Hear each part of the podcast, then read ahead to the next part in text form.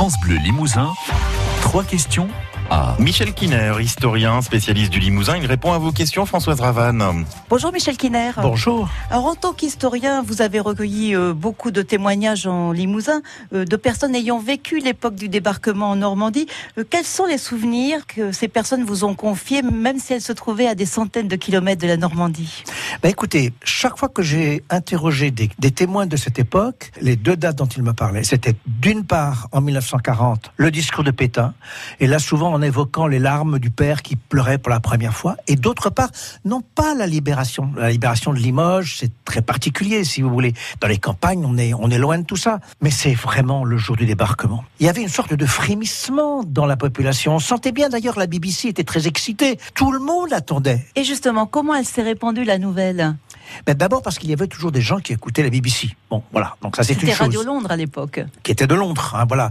Donc l'air de rien, quand même, si tout le monde n'avait pas de poste de radio, il y avait toujours dans les environs des gens qui, et une fois que la nouvelle a été acquise, des gamins sont partis à vélo dire ça au village d'à côté, à leurs voisins. Et en Haute-Vienne, en Limousin, les Allemands étaient très très peu nombreux. Ils étaient en garnison. euh, combien un petit poste euh, à Bellac, un petit poste à Saint-Junien. C'était à Limoges, les Allemands, mais pas ailleurs. C'est à ce moment-là que la résistance s'est encore plus réveillée Alors il se passe plein de choses. C'est que jusque-là, les, les FTP, y compris Guingouin dans, dans le département de la Haute-Vienne, il était très clair que les maquis ne pouvaient pas nourrir des hommes comme ça, les entretenir à ne rien faire. Finalement, rares étaient les jeunes qui étaient partis vraiment pour le maquis, mais en fait, le 6-7 juin, plein de jeunes quittent leur famille, quittent leur ferme, quittent leur euh, travail et s'en vont, s'en vont rejoindre les contacts qu'ils imaginent ou qui sont déjà connus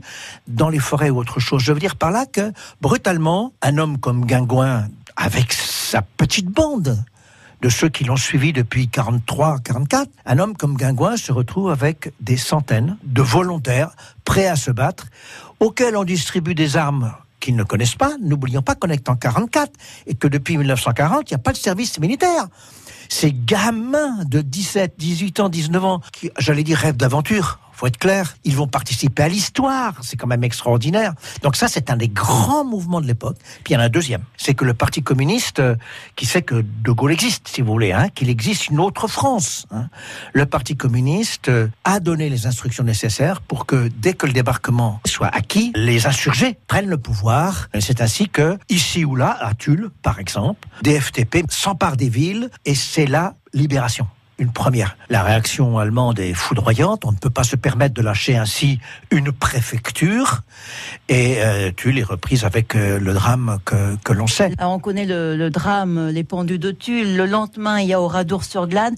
Est-ce que finalement, euh, ces deux événements tragiques qui ont marqué euh, le Limousin n'ont pas occulté l'espoir qu'avait donné le débarquement quelques jours plus tôt? C'est tellement vrai que souvent on attribue des événements à la Das Reich par exemple. Euh, les combats qui ont eu lieu un mois et demi après au Mont Gargan, un mois et demi après l'ébarquement, les gens d'ici entre guillemets continuent de les attribuer à une Das Reich qui était partie depuis longtemps en, en Normandie.